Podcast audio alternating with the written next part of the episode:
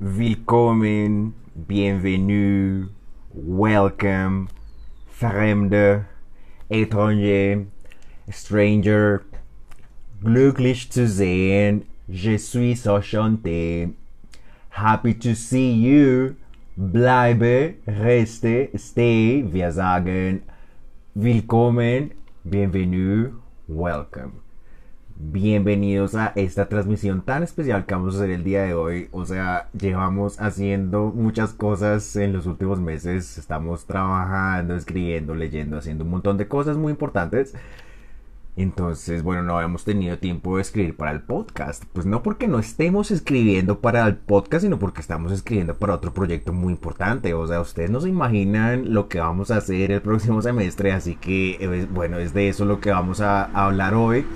Vamos a leer unos textos, vamos a leer a unos autores, a unos comentarios que nos hablan sobre el objeto de estudio que se llama la traducción. Es un asunto muy importante hablar de la legitimidad de la traducción como un asunto científico, un asunto disciplinar, en un tiempo en el que muchachitos eh, impertinentes, así que se creen muy impertinentes, ellos dicen que, que, tiene científico investigar sobre traducción. Así preguntan algunos estudiantes de alemán de la Universidad Nacional de Colombia. ¿Qué, qué tiene de científico de investigar en traducción? Comentarios que se escuchan en los pasillos de esa facultad pues no es algo evidente que por eso yo acá en este texto digo que la traductología es una ciencia relativamente desconocida. porque es relativamente desconocida? No me voy a extender en el discurso posmoderno y a relativizar todo porque eso es a lo que juegan los posmodernos, ya que todo es tremendamente relativo. No, pero vamos a usar un poco esa metáfora de ellos. Dicen que, que las cosas son relativas. Bueno, es relativo el conocimiento que hay sobre la traductología. Así que bueno, es de eso de lo que vamos a hablar el día de hoy. Bueno, muy bien.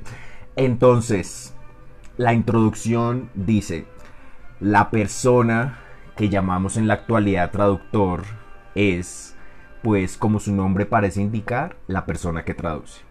En el lenguaje familiar utilizado todos los días, esta es la definición más frecuente y la mayoría de las veces no se tiene en cuenta una distinción entre lenguaje hablado y lenguaje escrito, cuando se piensa en la traducción como actividad. Sin embargo, esta distinción plantea un principio fundamental en la traducción como actividad. Sin, em, eh, eh, eh, sin embargo, esta distinción plantea un principio fundamental que define la naturaleza misma de dos disciplinas de la traductología bien distintas, la traducción y la interpretación. Bueno, hay un error de lectura. Según Amparo Hurtado, es importante distinguir la traductología de la traducción o interpretación como actividades propiamente dichas y de la traducción o interpretación como productos, texto traducido o discurso interpretado. Ilustremos esta última distinción con un ejemplo. Los textos traducidos tan antiguos como la Biblia Septuaginta, traducida del hebreo al griego, o tan recientes como una versión en alemán del Quijote, tienen la posibilidad de ser analizados a fondo ya que existe un testimonio físico que permite a traductores, lingüistas y otros expertos llevar a cabo un análisis exhaustivo y riguroso de su contenido. Eso no sucede así con los discursos interpretados, es decir, debemos preguntarnos cuándo la tecnología le permitió a los intérpretes registrar su trabajo con ayuda de cualquier medio de grabación, lo cual ya suena lo suficientemente moderno como para deducir que en la época en que se estaba escribiendo la Septuaginta no había la posibilidad de registrar la palabra hablada, solo la palabra escrita tenía esta ventaja. En general, el objetivo de los trabajos monográficos de los estudiantes universitarios es trabajar con textos escritos y demostrar el conocimiento y manejo de textos especializados en diversas áreas del saber.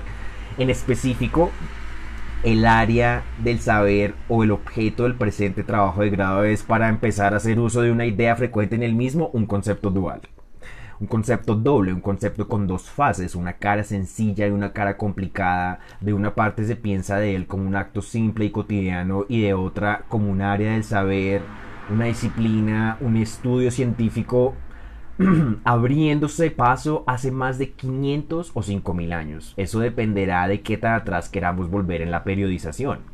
A principios de los años 60, el traductor y docente canadiense, eh, traductor y docente canadiense John DeLille y los demás asistentes al cuarto Congreso Mundial de la FIT concluyeron que debía escribirse una historia universal de la traducción. La idea original era colosal, el año era 1963, el lugar Dubrovnik, y fue allí donde se pensó por primera vez en hacer una historia de la traducción que cubriera no menos de 25 siglos, abarcara todos los continentes, e hiciera referencia a cientos de lenguas. Como podemos anticiparlo, un proyecto de tal envergadura tomaría tal cantidad de tiempo y esfuerzo que incluso el más entusiasta de todos habría de hacer grandes esfuerzos para no desistir. Décadas más tarde, en el año 1990, en la ciudad de Belgrado se celebra pues el Congreso Mundial número 12 y se propone de nuevo el proyecto. Esta vez eh, esta vez menos ambiciosa, una historia de la traducción debía hacerse con el mismo objetivo de años atrás, valorizar la profesión de traductor en el mundo, divulgando sus aportes a la historia intelectual y cultural de la humanidad. El libro The Translator's Invisibility del estadounidense Lawrence Venuti es, de igual forma, un intento de llevar a cabo el proyecto de Delisle. Eh, sin embargo, incluso en las más de 300 páginas del documento de Benuti, el intento del autor únicamente acierta a encargarse de revisar la historia de la traducción en el periodo que va desde el siglo XVII eh, y hasta los años 90 del siglo anterior, y específicamente en el caso de la literatura italiana que se traduce al inglés. La palabra cara aparecía a propósito en las primeras líneas de esta monografía para remitirnos al mito romano de Jano. Jano era, según la mitología romana, un dios puramente romano sin correspondencia griega y siempre se representaba con dos caras, una cara mirando hacia adelante y una cara mirando hacia atrás pese a la información valiosa que pudiéramos apreciar en la oración anterior o justamente no pudiéramos hacerlo, lo que nos interesa resaltar es que acabamos de leer una traducción. Así nada más. Bolaños 2016 cita a John Catford. El profesor estadounidense dedica su libro a discutir el problema sobre qué es la traducción. Esa es la pregunta del libro de Catford. De esta manera presentamos el objeto de estudio del presente trabajo. La traducción el mero acto de traducir, la acción de pasar el material lingüístico de una lengua a otra con unos y otros propósitos. Vale la pena pensar en las palabras de Alan Sokal cuando en una charla en Estocolmo, en Suecia, intenta definir para el público qué significa la palabra ciencia. Hoy más relevante que nunca, Sokal dice que existen por lo menos cuatro definiciones para la palabra ciencia. Para efectos de este trabajo, eh, bueno, vamos a, vamos a enmarcar el contenido de los siguientes textos en las discusiones alrededor de una disciplina relativamente reciente y desconocida a la cual vamos a denominar traductología. Es esta la denominación del quehacer científico y disciplinar de infinidad de autores cuyos pensamientos son dedicados a la reflexión en torno a un concepto concerniente a las lenguas, la traducción. No vamos, naturalmente, a responder aquí la pregunta de Catford, pero sí haremos un recorrido por los autores, los textos, los comentarios de docentes como Otero, Hurtado, Nort, Eco, Delil, Calzada Pérez, Bolaños, Prunch, Kuzmaul y muchos más quienes se han dedicado siguiendo el cliché, quienes han dedicado siguiendo el cliché ríos de tinta a pensar en el asunto de la traducción. Por eso decimos que el área es relativamente desconocida. Dependiendo de la perspectiva, el experto en traducción conoce autores y aplica conceptos en su quehacer diario eh, proporcionados por estos mismos autores y asiste a conferencias, donde se discuten temas de traducción. Ante todo, la traducción es una actividad que requiere preparación y constancia y de ahí que se conciba como una disciplina también. Se propone el siguiente trabajo para la presente monografía, traducir del alemán al español el artículo Janus de la Wikipedia, de la enciclopedia en línea Wikipedia y hacer un análisis traductológico presentando los problemas de traducción surgidos en el proceso y sus correspondientes soluciones. Eso es lo que vamos a hacer nada más. ¿Cómo les parece? El, actor, el, acto de traducir como disciplina. ¿Qué se ha investigado hasta ahora? Con Bolaños y su introducción a la traductología, autores, textos y comentarios presentamos la primera definición de traducción. Traducir significa expresar exacta y completamente a través de los recursos de una lengua aquello que se ha expresado mediante los recursos de otra lengua en una unidad indivisible de forma y contenido. Bolaños 2016. Del año 1953, Introducción a la teoría de la traducción de Andrei Fedorov es, según Bolaños, uno de los primeros libros dedicados enteramente a la reflexión traductológica en el mundo, apenas del año 1953. O sea, pues, ok, sin pretender el discurso posmoderno en exceso, como ya dijimos, nos hace pensar en la profesora Paglia, Camille Paglia, pensamos que se puede relativizar el conocimiento que se tiene del área del saber denominado traductología al afirmar que existen expertos y no expertos. Por un lado, un no experto no está al tanto de los esfuerzos y las disposiciones gestionadas de grupos cada vez más grandes cada vez más grandes de gente intentando legitimar su saber como algo científico. Por otro lado, a 22 años del siglo XXI constatamos el siguiente hecho en el presente trabajo. La bibliografía sobre la disciplina de la traducción es ya amplia y variada.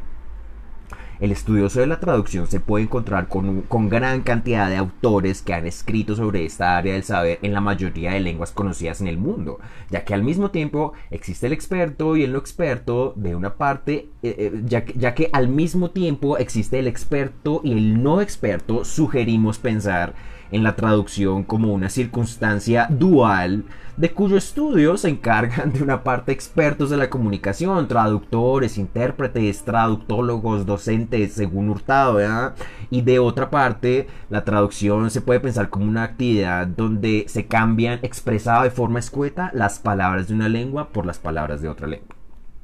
Por lo tanto, es relativo el conocimiento eh, eh, hasta ahora adquirido en torno a la traducción como disciplina y ciencia. Eh, incluso dentro del gremio de traductores no existe una literatura especializada, unánime y aceptada por todos. O sea, lo cual no quiere decir que no se sepa nada sobre traducción como disciplina. Sin embargo, aún, aún encontramos desacuerdos de tipo conceptual y terminológico que dependen de la corriente que se prefiere se mencionó que dependiendo de la periodización es posible retroceder en la historia de la traducción 50 o 5000 años y en todas las épocas vamos a encontrar el interés y la dedicación de los pensadores.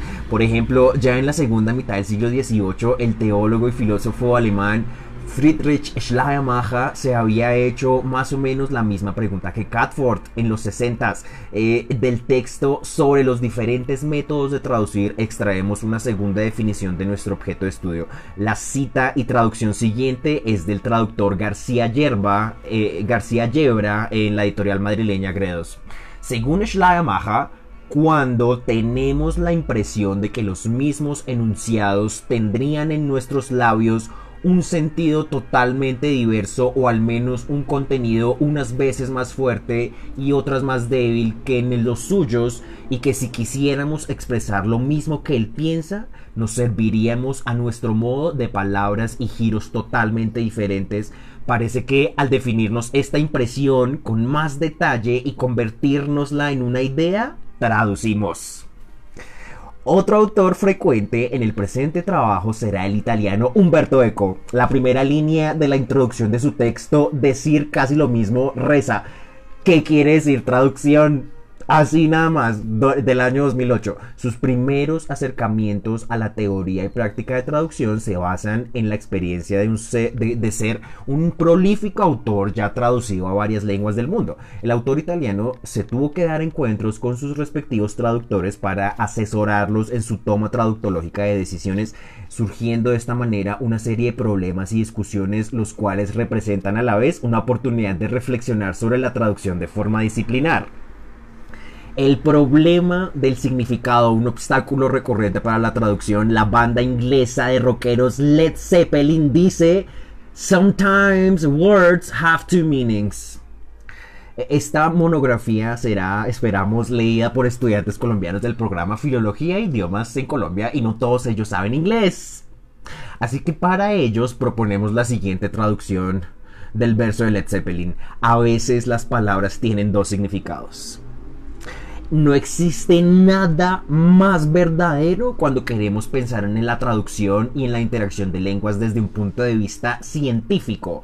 Queremos hallar conocimiento certero sobre el acto de traducir y en ese proceso encontramos varios significados para una misma palabra, tanto en la lengua de origen como en la lengua de llegada. Kussmaul Kussmaul discute el asunto del significado. Dice, la lingüística acuñó el término polisemia para denominar el fenómeno de la variedad de significados. La polisemia es la variedad de significados. Para cada significado distinto existe el término semema la polisemia es una característica de todas las lenguas. Gracias a ella los idiomas ganan en economía. Esto quiere decir que si para cada significado existiera una única palabra, el número final de palabras se volvería incalculable. La polisemia es también uno de los problemas más frecuentes de los traductores. Esta traducción es mía, del año 2010, Kuzma.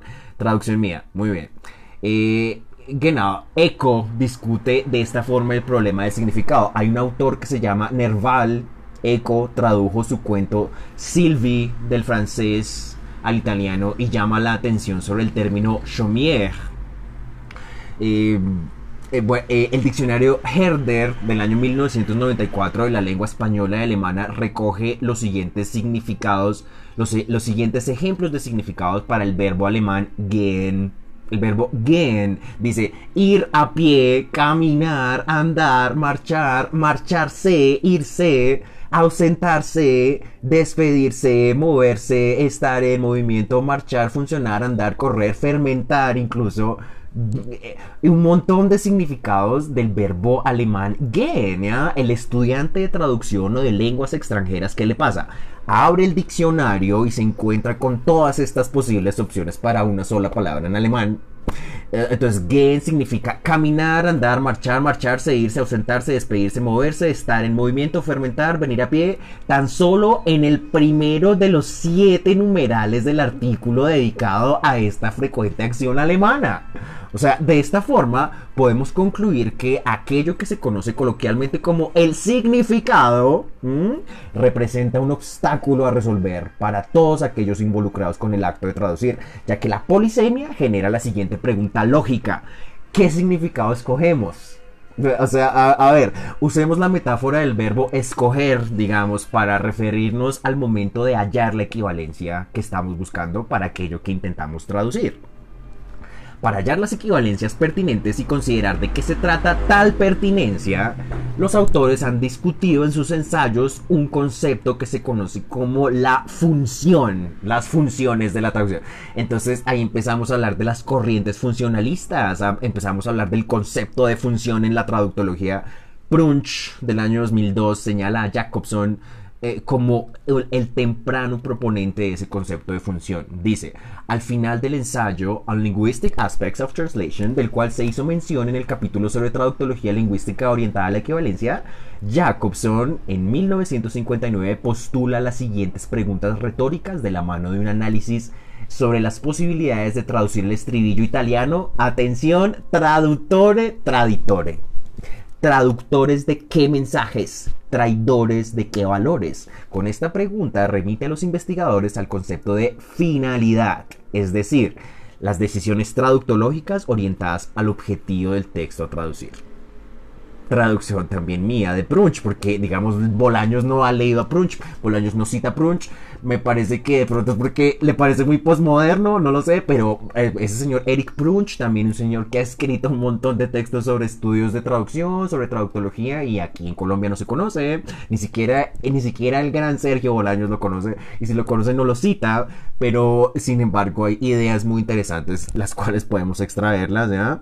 Como veremos en los siguientes textos, los autores citados forman parte de aquellos investigadores cuyos esfuerzos legitiman o al menos intentan legitimar la traductología como estudio científico y disciplina. Nuestro trabajo se inscribe en la corriente funcionalista, por lo tanto vamos a explicar la función de nuestra traducción del artículo Jano. Bueno, o sea, la función que tiene es la traducción de ese artículo que vamos a hacer es demostrar el conocimiento de alemán. Esa es la función que tiene la traducción que vamos a hacer, demostrar los conocimientos de alemán. Así nada más, eso es lo que vamos a hacer en el, en el documento de monografía. La noción de equivalencia es un lugar común en la traductología. Hurtado, Nord, Bolaños, muchos más autores han dedicado horas de estudio a la reflexión en torno a la noción de equivalencia. Prunch, mencionábamos a Prunch, señala que este es uno de los conceptos traductológicos vinculados de forma inmediata al enfoque lingüístico y a la así llamada Escuela de Leipzig. El concepto de equivalencia sale de la famosa Leipziger Schule. Es muy, muy usual que en el contexto alemán se piense en cuestiones de escuelas, de Schule. Entonces, se tiene la escuela de Frankfurt, la escuela de, esta es la de Leipzig, exacto, la escuela de Düsseldorf. La escuela de Düsseldorf eran unos muchachos que hacían techno, ¿ya? Entonces, Düsseldorfer Schule, Leipziger Schule, die Frankfurter Schule und so weiter und so fort. Naida concebía la noción de equivalencia como un tercer método de traducción.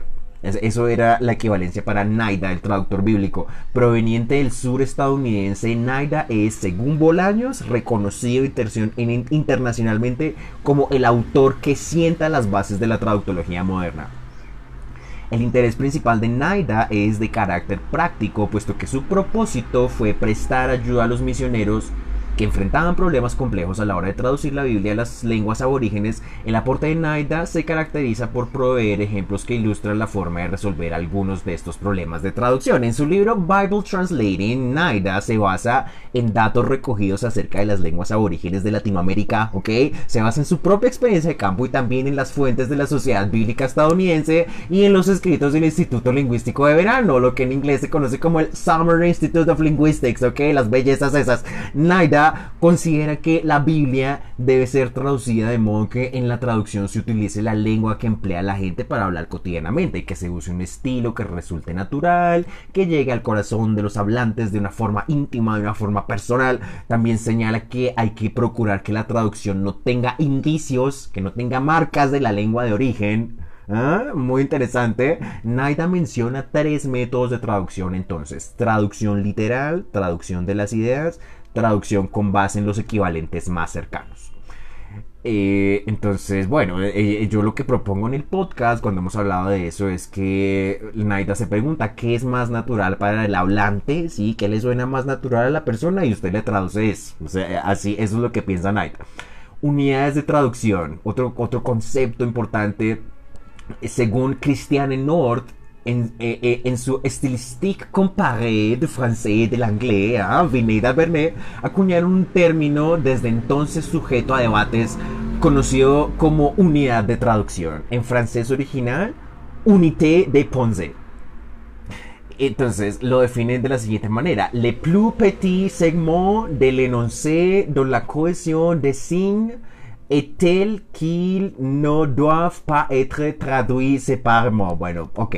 Acudimos a nuestros escasos conocimientos de francés y a la cercanía de nuestra lengua materna con el idioma del hexágono, ok, para aventurar la siguiente traducción.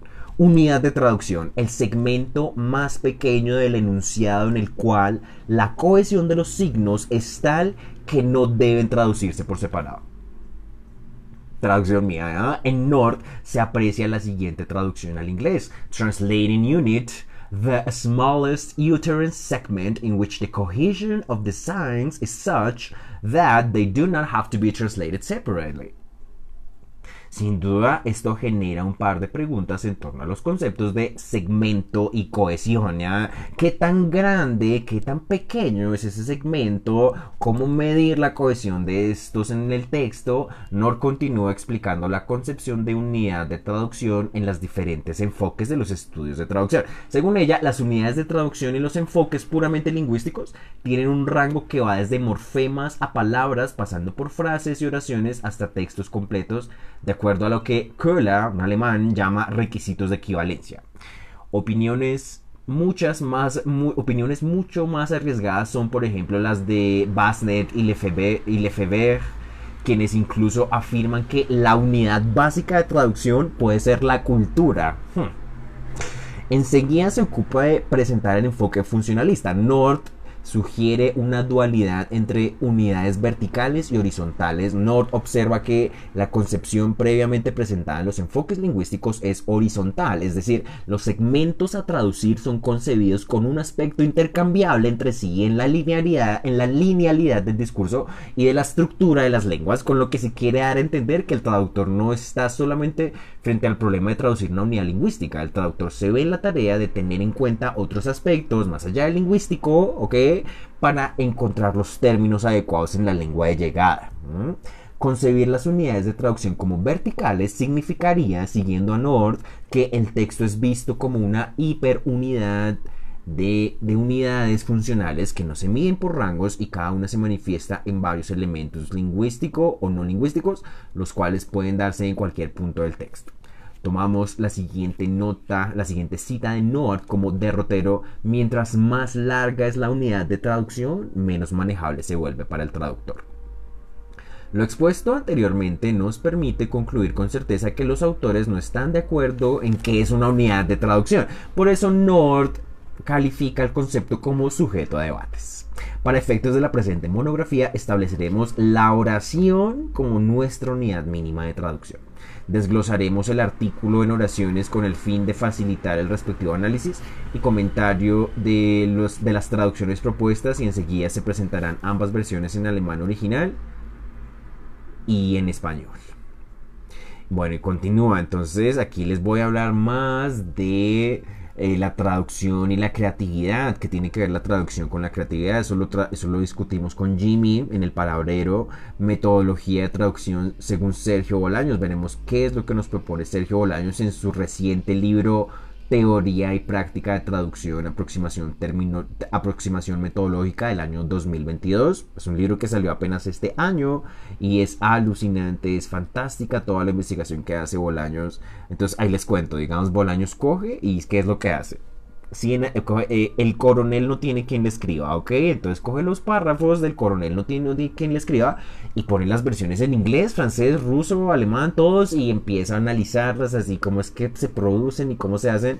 Un trabajo impresionante, una cosa que a mí me gustaría mucho hacerla también. Entonces, bueno, o sea, no, no que es que Bolaños es impresionante. Vamos a leer un poquito de Bolaños. Dice, el libro más reciente del docente Sergio Bolaños Cuella se publicó en el año en curso y se titula Teoría y Práctica de Traducción, Aproximación Metodológica. Es de notar que al realizar la presente monografía también se acude a obras actuales y comprometidas con la legitimación del objeto de estudio de los científicos de la traducción.